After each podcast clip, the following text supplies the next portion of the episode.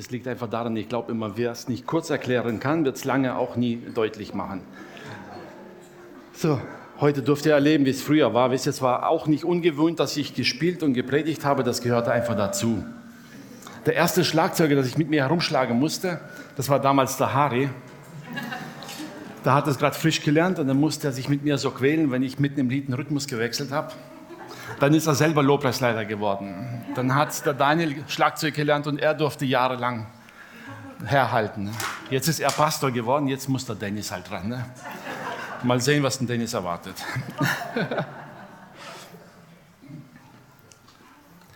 ja, wisst ihr, ich lade euch ein, einfach Danke zu sagen. Wisst ihr, es ist nicht nur ein Tag. Wir haben leider diese Einschränkung. Wir würden gerne groß feiern, aber wisst ihr, die nächsten Tage und Wochen wollten wir einfach Danke sagen, Herr, für das Werk, das er getan hat. Es ist nicht darum, dass wir eine große Leistung hatten. Wir waren keine übernatürlich fähigen Menschen.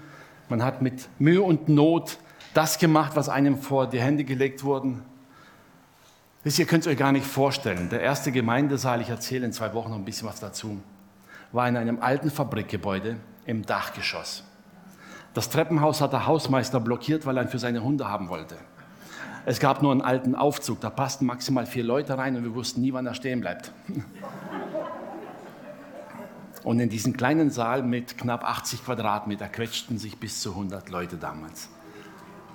Das war noch bei Jahren, dann mussten wir raus.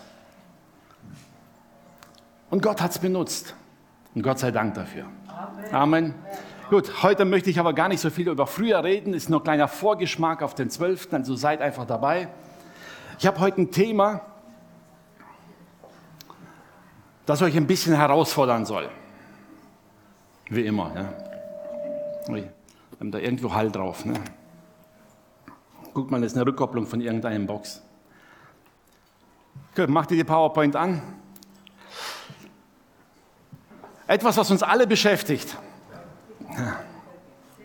So, Gedanken hinter Gittern. Kennt ihr den Bibelvers dazu? 2. Korinther Vers 10, Kapitel 10, Vers 5 und 6. Denn die Waffen unseres Kampfes sind nicht menschlich, sondern es sind die mächtigen Waffen Gottes, geeignet zur Zerstörung von Festungen. Mit ihnen zerstören wir Gedankengebäude und jedes Bollwerk, das sich gegen die Erkenntnis Gottes erhebt. Und wir nehmen jeden solcher Gedanken gefangen und unterstellen sie Christus. Das ist die neue evangelistische Übersetzung. Wir nehmen Gedanken gefangen. Diese Aussage haben wir alle schon mal gehört in der Predigt. Wisst ihr, ich bin so jemand, der manchmal solche Aussagen hört und dann anfängt zu grübeln und sagt, wie geht das überhaupt? Wie macht man das? Wie nimmt man einen Gedanken gefangen? Kennt ihr das alte deutsche Lied, was bei allen politischen Bewegungen gesungen wird? Äh, die Gedanken sind frei, Wer kann sie ergreifen? Ne? Im zweiten Vers heißt es sogar, du kannst sie nicht einmal erschießen. Wir alle wissen doch, Gedanken sind doch frei. Wie willst du die Gedanken festnehmen? Wie willst du Gedanken einsperren können? Es geht einfach nicht. Glauben wir alle.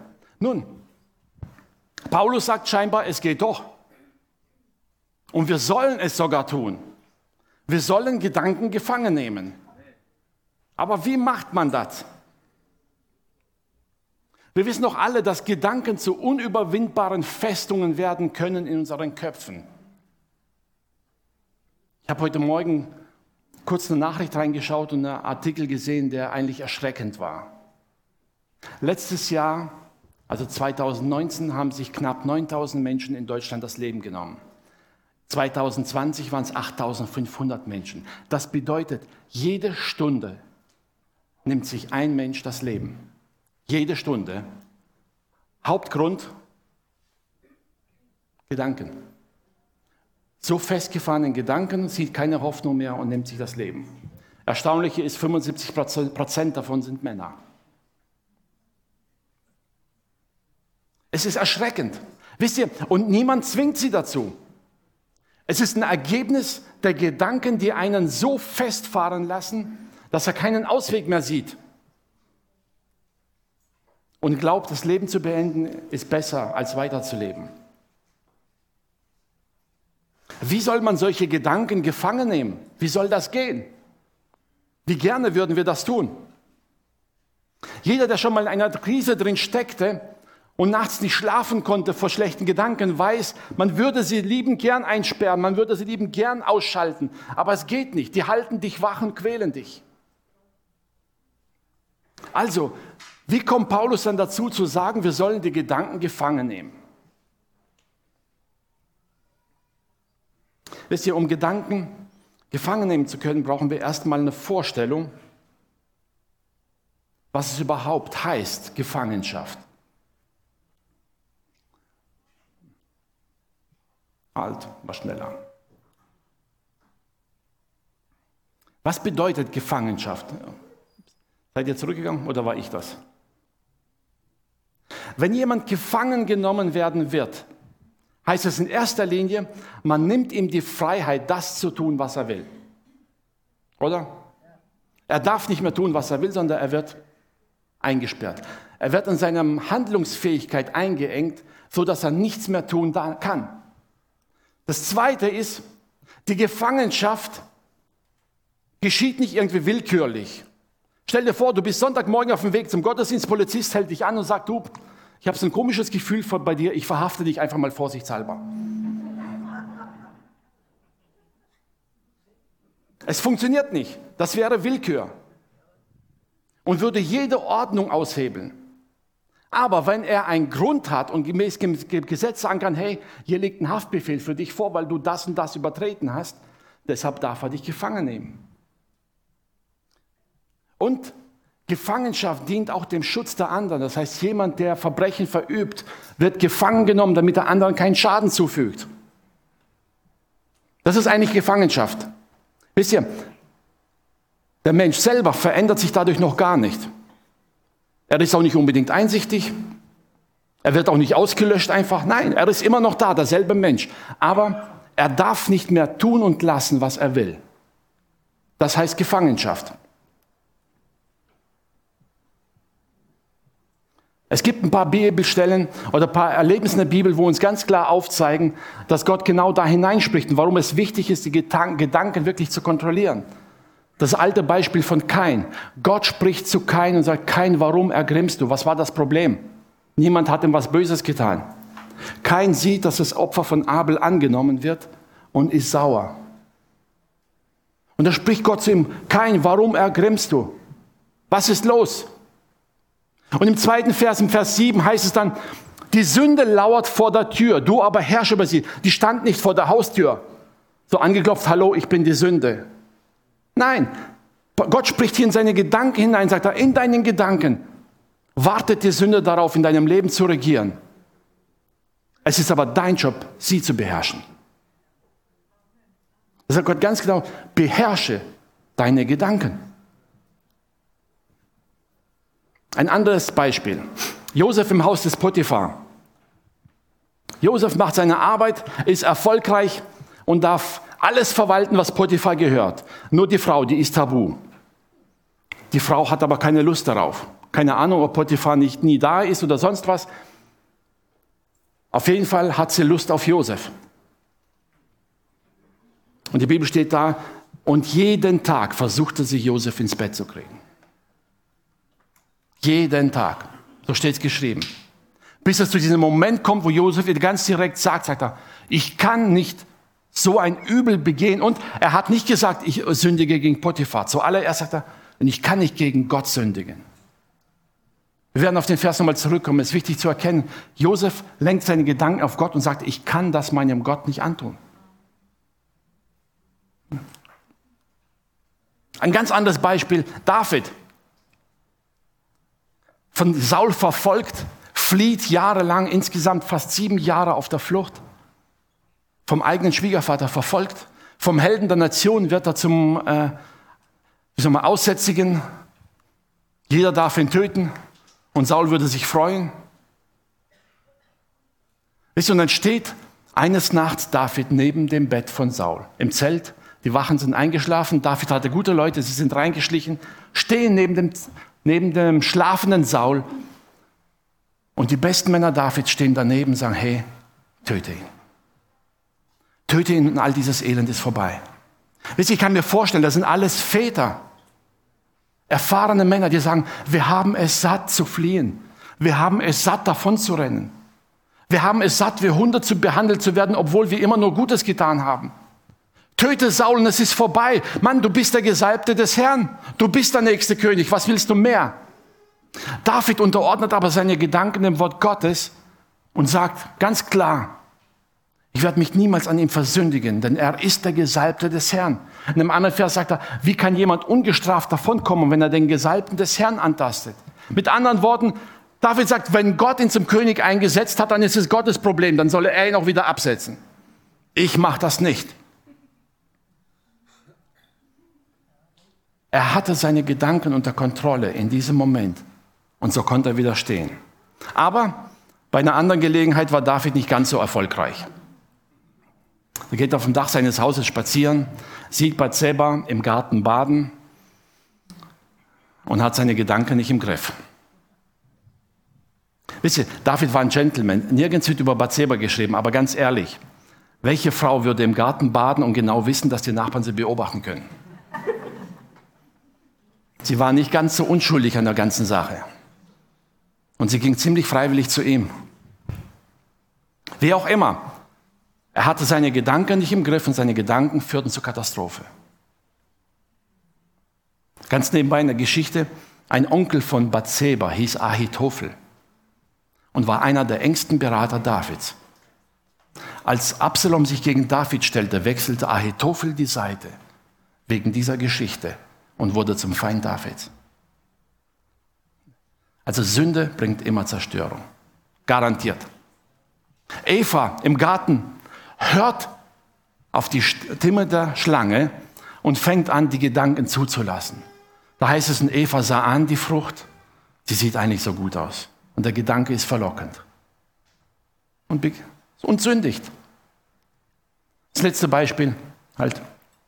Kein, haben wir vorhin gelesen, Gott sagt ihm, herrsche über deine Gedanken, herrsche über die Sünde. Und kein hört nicht auf ihn und ermordet seinen eigenen Bruder. Der Kampf beginnt immer in den Gedanken. Überall. Und genau deshalb schreibt Paulus an die Korinther und sagt, wir haben göttliche Waffen, um diese Festungen zu zerstören und auch um diese Gedanken gefangen zu nehmen. Wir haben die Möglichkeit. Wenn wir es nicht tun, werden wir sündigen. Das neunte und zehnte Gebot von zehn Geboten, nur zehn Geboten und zwei davon handeln nur vom Begehren. Das neunte Gebot, du sollst nicht begehren deines Nachbarn Haus, sein Vieh, sein Hab und Gut, was auch immer. Und im zehnte Gebot, du sollst nicht begehren die Frau deines Nächsten. Zwei Gebote, die nur um das Begehren sich drehen und die, das geschieht nur in unseren Gedanken.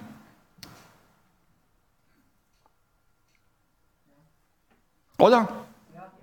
Es gibt kein aktives Begehren im Körper, solange die Gedanken nicht mitspielen. Und alle anderen acht Gebote beginnen ebenfalls in den Gedanken. Und das, was da hervorkommt, ist die Folge davon. Jesus sagt zu Volk, als sie ihn fragten über Reinheit und Unreinheit, in Markus 7, Verse 20 bis 23. Und da sagt er, was aus dem Menschen herauskommt, das macht den Menschen nicht unrein. Äh, reinkommt, aber was von innen aus dem Herzen herauskommt, das macht den Menschen unrein. Das sind was kommt da raus? Böse Gedanken, Unzucht, Diebstahl, Mord, Ehebruch, Habgier, Bosheit, Arglist, Ausschweifung, Misskund, Lästerung, Hochmut und Unvernunft. All das Böse kommt von innen heraus und macht den Menschen unrein. Wisst ihr, die Welt will uns heute einreden, der Mensch ist eigentlich gut und ab und zu macht er einen Fehler. Die Bibel sagt, der Mensch ist grundsätzlich schlecht durch die Sünde und ab und zu hat er vielleicht einen guten Moment, vielleicht. Und diese guten Momente bringen uns nicht in den Himmel.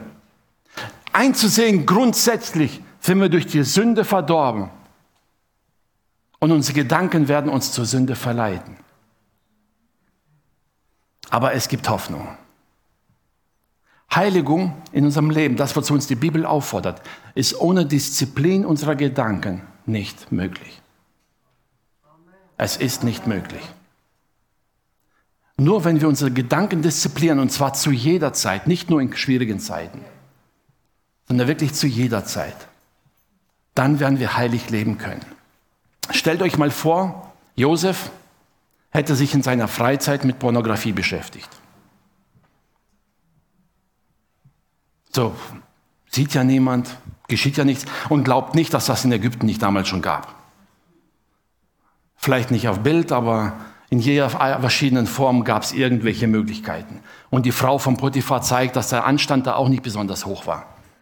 Danke, das tut unserem Gott. Aber stellt euch vor, er hätte sich in seinen Gedanken damit beschäftigt. Wisst ihr, sich in den Gedanken mit Sünde zu beschäftigen, das ist so wie eine Desensibilisierung bei einer Allergie. Wisst ihr? Wenn der Körper allergisch reagiert, dann wird ihm tropfenweise das Mittel eingefügt, bis er nicht mehr reagiert auf das. Und wenn du dich in Gedanken mit Sünde beschäftigst und damit spielst, wird Sünde für dich normal. Und wenn die Versuchung kommt, wirst du fallen. Hätte Josef sich in seiner Freizeit mit Pornografie beschäftigt, er wäre bei der, bei der Frau von Potiphar im Bett gelandet, garantiert. Wir können uns nicht darauf verlassen, dass wir in schwierigen Zeiten plötzlich richtig handeln, wenn wir in guten Zeiten falsch denken. Es wird nicht funktionieren. Um die Gedanken gefangen zu nehmen, brauchen wir zuallererst ein Gesetz. Jeder Polizist braucht eine Autorität, wo er sagt, im Namen des Gesetzes oder was weiß ich warum, kann ich dich gefangen nehmen. Das heißt, wir brauchen eine Grundlage, wonach wir unsere Gedanken beurteilen und sagen können, der Danke darf frei sein, der nicht. Und unser Gebot ist das Wort Gottes. Wisst ihr, es spielt keine Rolle, ob du denkst, ah, das fühlt sich gut an oder nicht. Spielt keine Rolle. Wenn Gottes Wort sagt, das ist falsch, dann ist es falsch. Und da müssen wir lernen, unsere Gedanken unterzuordnen. Da geht es nicht um Gefühl oder Gedanken. Ja, ich weiß, das Wort Gottes sagt so, aber bei mir funktioniert das nicht. Gut, denn aber bei mir funktioniert nicht, entspricht nicht dem Wort Gottes, also ist es kein Gedanke aus dem Wort Gottes. Und damit auch nicht rechtmäßig. Die Frage ist, welchen Stellenwert geben wir dem Wort Gottes in unserem Leben? Josef sagt, ich kann nicht gegen meinen Gott sündigen. Die Autorität Gottes war für ihn das A und O. Da sagte, eher gehe ich in den Knast, als dass ich dagegen Wort Gottes sündige. David sagte, lieber renne ich davon und renne weitere sieben Jahre durch die Gegend. Aber ich werde den Gesalbten des Herrn nicht antasten. Nur, es war nur deshalb möglich, weil er sich dem Wort Gottes absolut unterordnete. Da gab es kein Wenn und Aber. Wenn ihr die Geschichte weiterlest, David begeht letztendlich, äh, Saul begeht letztendlich Selbstmord im Krieg, als er sieht, es ist alles verloren. Und er will nicht in die Hände der Feinde fallen, also tötet er lieber sich selbst. Da gibt es zwei Männer, die finden seinen Leichnam, schnappen sich die Krone und seine Armreifen, rennen zu David. Sagen, super, wir holen uns bei David die Belohnung ab und verkünden ihm, hey David, wir haben deinen Feind getötet. Und diese Aussage hat ihnen beiden das Leben gekostet. Und David wiederholt an der Stelle gleich, sagt er, wie konntet ihr es wagen, den Gesalbten des Herrn anzutasten? Es war eine Lüge. Und sie haben für diese Lüge mit ihrem Leben bezahlt. Wisst ihr aber, diese absolute Unterordnung Davids unter dem Wort Gottes und sagt, ich vertraue meinem Gott und ich werde ihn nicht antasten, das hat sein Leben geprägt. Das hat ihn zum größten König Israels werden lassen. Wo Gott eines Tages sagt, das ist ein Mann nach meinem Herzen. David hat viele Fehler gemacht. Aber wisst ihr aber, die Fehler waren für Gott nicht entscheidend. Die Herzenseinstellung und die Hingabe Davids Gott gegenüber und die absolute Bereitschaft, sich selber genauso unter das Gesetz zu stellen, wie er es von allen anderen verlangte. Und die Strafe genauso auf sich zu nehmen, wenn er etwas falsch gemacht hat, wie für alle anderen. Das prägte ihn. Gottes Gebot war für ihn die absolute Autorität. Wisst ihr, und wenn wir in unseren Gedanken nicht Gottes Wort als absolute Autorität lassen, sondern versuchen, mit unseren Gedanken irgendwelche Auswege zu finden, werden wir fallen. Und Paulus sagt, wir müssen diese Gedanken gefangen nehmen. Römer 12, Vers 2 schreibt Paulus in die und sagt, und richtet euch nicht nach den Maßstäben dieser Welt. Egal welche Dinge in der Welt momentan als normal und vernünftig und alltäglich angesehen werden. Er schreibt hier, richte dich nicht nach den Maßstäben dieser Welt, sondern lass die Art und Weise, wie ihr denkt. Er hat nicht gesagt, wie ihr handelt oder redet, Paulus schreibt an die Römer und sagt, allein schon die Art und Weise, wie ihr denkt, soll von Gott erneuert und umgestaltet werden. So, dass ihr prüfen könnt, was Gottes Wille ist. Wisst ihr, Gottes Wille richtet sich nicht nach meinem Gefühl und was ich gern hätte, sondern richtet sich nach dem, was sein Wort sagt. Das A und O. Und dann sagte Paulus, ob es gut ist, ob es Gott gefallen würde und ob es zum Ziel führt. Das sind so die Dinge, weißt, prüf mal deine Gedanken erstens, ob dein Gedanke gut ist. Wenn du denkst, okay, der Gedanke ist gut. Die zweite Frage ist, würde mein Gedanke Gott gefallen? Und wenn du sagst, ja, ich denke schon, dann fragt er, und würde dein Gedanke auch dich zum Ziel führen, wo du hin willst? Paulus sagt, es ist mir alles erlaubt, aber nicht alles dient zum Guten. Sich selbst zu disziplinieren, und dazu fordert uns die Bibel auf, bereits in unseren Gedanken, nicht erst in den Taten. Also, wie machen wir das ganz praktisch? Wie kann ich meine Gedanken verhaften? Das erste ist, lass deine Gedanken nicht die Freiheit zu tun, was sie wollen. Das machen wir manchmal gerne. Man sitzt da und lässt den Gedanken freien Lauf. Kann sehr entspannend sein, denken manche. Glauben mir, es führt meistens in eine Katastrophe, wenn die Gedanken nicht dem Wort Gottes untergeordnet sind. Also lass deine Gedanken, vor allem dann, wenn du merkst, irgendwas an diesem Gedanken passt nicht zum Wort Gottes, lass diesen Gedanken niemals freien Lauf. Stopp sie sofort. Glaub mir, Gedanken sind schneller als jeder Verbrecher auf der Flucht. Und wenn du sie nicht sofort stoppst, kriegst du sie nie wieder eingefangen. Die kriegen ganz viele Kinder und die rennen alle in verschiedene Richtungen. Und dann hast du das Problem deinem Leben. Zweitens, achte darauf, womit du deine Gedanken fütterst. Ich habe vorhin gesagt, diese Desensibilisierung durch die Sünde geschieht tagtäglich. Das, was du dir ständig anschaust, wird in deinen Gedanken zur Normalität. Und du wirst es einfach machen. Du wirst gar nicht mehr widerstehen. Und hinterher erst merken, dass diese Sünde einen Riesenschaden in deinem Leben verursacht. Wisst ihr, da geht es nicht nur um die Sünde an sich, sondern grundsätzlich jeder Gedanke, der dem Wort Gottes widerspricht. Zum Beispiel, wenn dein Gedanke kommt, dass du minderwertig bist, dass du nichts wert bist und niemand interessiert sich für dich, dann widerspricht dieser Gedanke dem Wort Gottes. Amen. Paulus sagt, nimm deine Gedanken gefangen unter das Wort Gottes oder unter Christus. Unter den Gehorsam Christi, sagt eine andere Übersetzung. Ich glaube, Luther sagt es so. Wir nehmen sie gefangen unter den Gehorsam Christi. Das heißt, ich bin Christus gehorsam, also müssen auch meine Gedanken so sein, wie Christus es sagt. Und was sagt Gott über uns? Jesaja 43, 4, weil du so teuer bist und so wertgeachtet in meinen Augen. Und weil ich dich lieb habe, gebe ich Menschen deiner Stadt und Völker an deiner Stelle. Das ist Gottes Gehorsam. Egal, ob du irgendwie fähig bist oder nicht, ob du was kannst, das spielt keine Rolle. In allererster Linie als Mensch, als Kind Gottes bist geliebt. Johannes 3, Vers 16, so sehr hat Gott die Welt geliebt, dass er seinen Sohn gab. Mit anderen Worten, es ist vollkommen egal, was andere sagen. Allein die Tatsache, dass du als Mensch da bist, ist Grund genug für Gott gewesen, aus Liebe zu dir, sich selbst am Kreuz zu geben. Das ist Gottes Wertigkeit. Wisst ihr, wir Menschen bewerten die anderen nach, erstens nach den Fähigkeiten und zweitens, welchen Nutzen habe ich davon?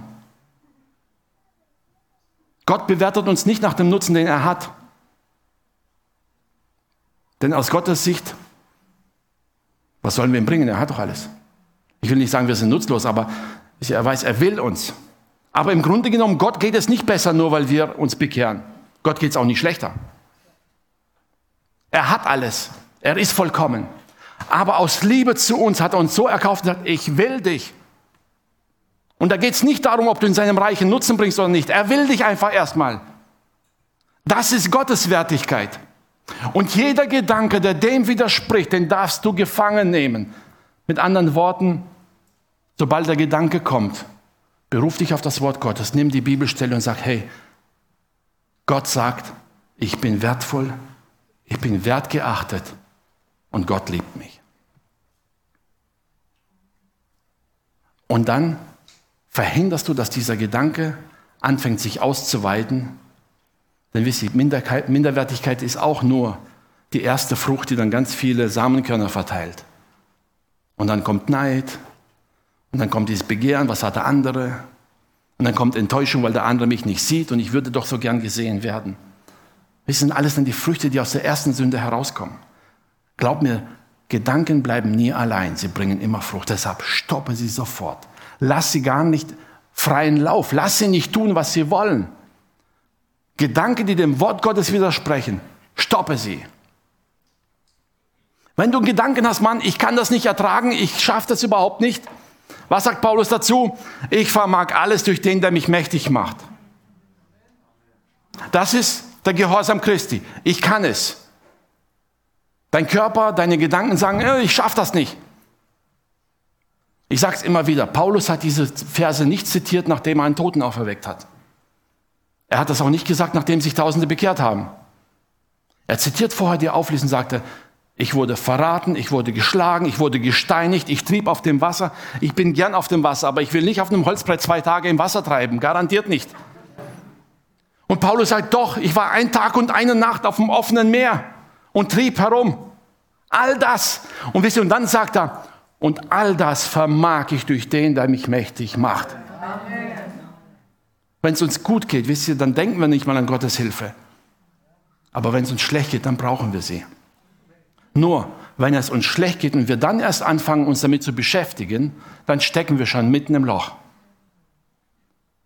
Wir sollten unsere Gedanken kontrollieren, disziplinieren und dem Wort Gottes unterordnen. Und zwar solange es uns gut geht. Ich sage immer lieben gerne, ein Kapitän, der erst in einem Sturm anfängt, Manöver zu üben, der hat es nicht gelernt. Wenn er es aber vorher gelernt hat, weiß er in dem Moment sofort, was er zu tun hat. Sofort. Wisst ihr, wenn wir unsere Gedanken in guten Zeiten disziplinieren und dem Wort Gottes unterordnen, werden wir bei einer Versuchung, bei einer Krise sofort wissen, was wir zu tun haben. Und dazu fordert uns die Bibel auf. Paulus sagt, wir sollen diese Gedanken gefangen nehmen unter den Gehorsam Christi und wir sollen mit den Waffen Gottes diese Gedankenfestungen, die Festungen des Satans einreißen. Und wenn sich wie ein Bollwerk dein ganzes Leben schon aufgetürmt hat, du bist schuldig, du bist schlecht und du taugst zu nichts, reiß dieses Bollwerk ein. Denn es entspricht nicht dem Wort Gottes. Und damit hat es keine Berechtigung, frei zu sein. Amen. Amen. Also, Du musst jetzt keine Handschellen anschaffen, aber spiel Polizist mal in deinen eigenen Gedanken und verhafte jeden Gedanken, der Gott widerspricht. Und wenn du Gedanken der Einsamkeit hast und dich alleine fühlst, da heißt in Matthäus 28, Vers 20, da sagt Jesus, ich bin bei euch alle Tage.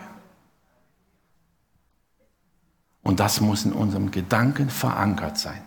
Egal wie es mir geht, egal wo ich bin, egal ob irgendjemand da ist, egal ob ich es fühle oder nicht. Egal, ob ich ihn sehe oder nicht. Und selbst wenn ich mich gerade komplett verlassen fühle, das Wort Gottes ist unwiderruflich und Jesus sagt, ich bin bei euch alle Tage bis an der Weltende. Der Psalmist hat dieses Vertrauen, als er betet und sagte, und wandere ich im Tal des Todes, fürchte ich kein Unglück, denn du bist bei mir. Wisst ihr, und das sagt er ein paar hundert Jahre bevor Jesus es sagte, weil er seinem Gott vertraute. Füttere deine Gedanken mit dem Wort Gottes, mit den Geboten Gottes, mit den Aussagen Gottes über dein Leben. Füttere sie nicht mit den Gedanken dieser Welt. Wenn du immer nur anschaust, was die anderen mehr haben als du, wirst du Begehren wecken.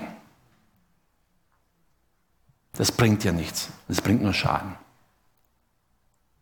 Wie gesagt, denke daran und fang an, ganz bewusst Gedanken zu stoppen.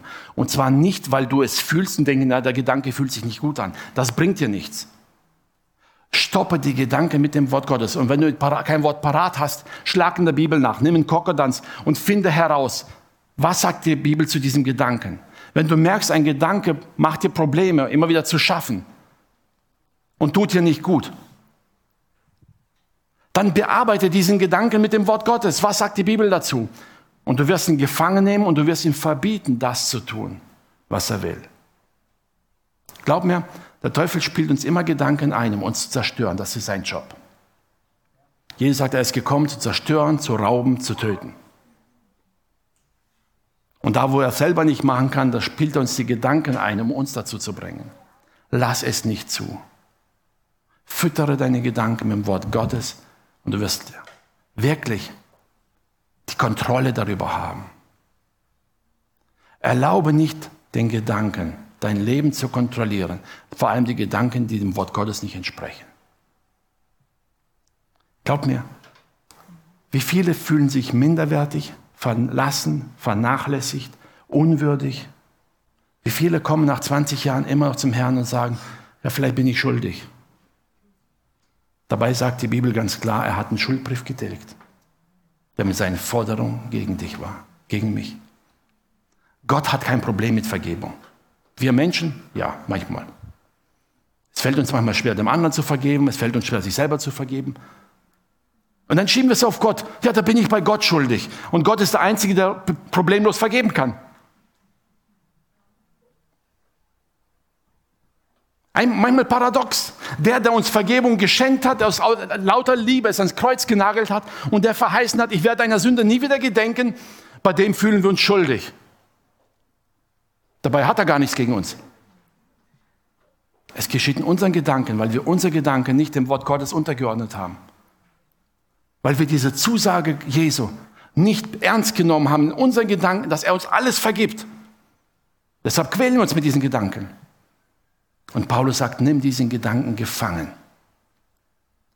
unter den Gehorsam Christi. Stell diesem Gedanken das Wort Gottes gegenüber. Das Wort Gottes sagt aber. Und deshalb darfst du nicht. Warte nicht bis zu schlechten Zeiten, sondern nimm dir Zeit in deinem Alltag, in der stillen Zeit, im Gottesdienst, wo auch immer du bist. Nimm dir die Zeit, deine Gedanken immer wieder anhand vom Wort Gottes zu überprüfen. Nicht anhand von dem, was die Welt sagt. Ich bin jetzt nicht mehr der Jüngste.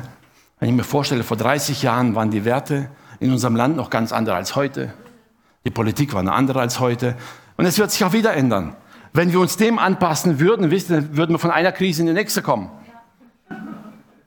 Weil das, was gestern noch gültig war, gilt heute plötzlich nicht mehr. Aber Gottes Wort bleibt in Ewigkeit. Die Bibel sagt, Himmel und Erde werden vergehen, aber mein Wort bleibt. Deine Gedanken werden sich ändern. Sei es durch Reife, sei es durch dein Alter, sei es durch deine Ausbildung, sei es warum auch immer. Paulus sagt sogar, als wir Kinder waren, da dachten wir und handelten wir wie Kinder. Jetzt sind wir hoffentlich erwachsen und reif und handeln wie reife Menschen. Wir verändern uns. Aber es gibt eine Konstante, die sich nie verändern wird, und das ist das Schöne. Das ist das Wort Gottes. Wir können uns daran orientieren. Und egal, ob ich den Gedanken jetzt gut finde oder nicht, wenn das Wort Gottes sagt, er ist falsch, dann ist er falsch. Und das ist etwas, was wir nur selbst tun können. Das kann dir nicht dein Hauskreisleiter eintrichtern, nicht mal dein Ehepartner. Er kann es zwar immer wiederholen, aber er kann es nicht eintrichtern. Das ist unsere persönliche Aufgabe, unsere Gedanken gefangen zu nehmen unter den Gehorsam Christi. Wenn Gott sagt, du kannst, dann kannst du es. Amen. Du kannst. Ich habe mir früher nie viel zugetraut. Mein erster Dienst in der Gemeinde war an der Technik, schön weit hinten, am liebsten hinter der Vorhang versteckt, wo mich niemand sieht. Habe ich mich wohlgefühlt. Hätte Gott mich nicht herausgefordert, würde ich heute noch da sitzen. Geh nicht auf nach deinem Gefühl. Vertraue, dass Gott sein Wort erfüllt. Vertraue, dass Gott zu seinem Wort steht. Denn das ist das Einzige, was in aller Ewigkeit bestehen bleibt. Ordne deine Gedanken dem Wort Gottes unter. Egal, was dein Verlangen sagt, egal, was andere über dich sagen. Ordne deine Gedanken dem Wort Gottes. Und wenn du merkst, dass du mit manchen Gedanken nicht so klarkommst, hol dir guten Rat.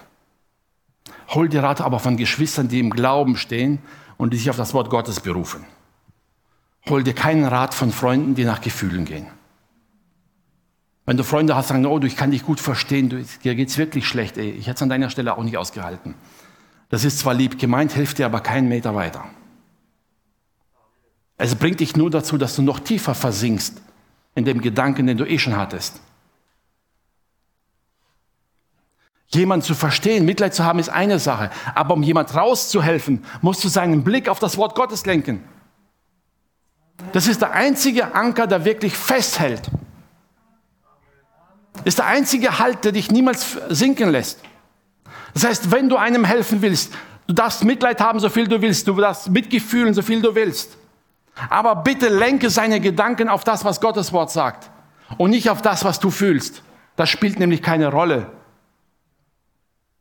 Unsere Gefühle sind letztendlich nur das Ergebnis unserer Gedanken. Und manchmal wollen sie nicht und unser Fleisch will nicht. Aber wenn du dich im Wort Gottes unterordnest, wirst du in Zeiten der Versuchung widerstehen können. Und das Einzige, was einem Menschen in Not helfen kann, ist nicht eine tolle Weisheit oder ein toller Rat, sondern in erster Linie das Wort Gottes. Und wenn du dich nach dem Wort Gottes orientierst, dann bist du weise und dein Rat wird gut. Amen. Amen. So. Ich weiß, Sonntag ist noch lang und ich lade dich einfach heute mal ein. Nimm dir zwischendurch einfach mal Zeit, dir selbst zuliebe. Nicht für deinen Nächsten, für dich selbst. Halte dir mal vor Augen, was du über dich selbst denkst. Und dann forsche mal in der Schrift, was die Schrift über dich sagt. Und sortiere all die Gedanken aus, die nicht dem Wort Gottes entsprechen. Halte dir vor Augen, was du über deinen Nächsten denkst, über deinen Partner, deine Kinder, Familie, Freunde, Bekannte. Halte es dir vor Augen und sortiere mal alles aus, was nicht dem Wort Gottes entspricht. Halte mal vor Augen, was du über deinen Chef denkst. Und sortiere alles aus, was nicht dem Wort Gottes entspricht. Manch einer denkt, oh, da bleibt ja nicht viel übrig. Ne? Macht nichts. Lieber nichts denken als falsch denken. Glaub mir.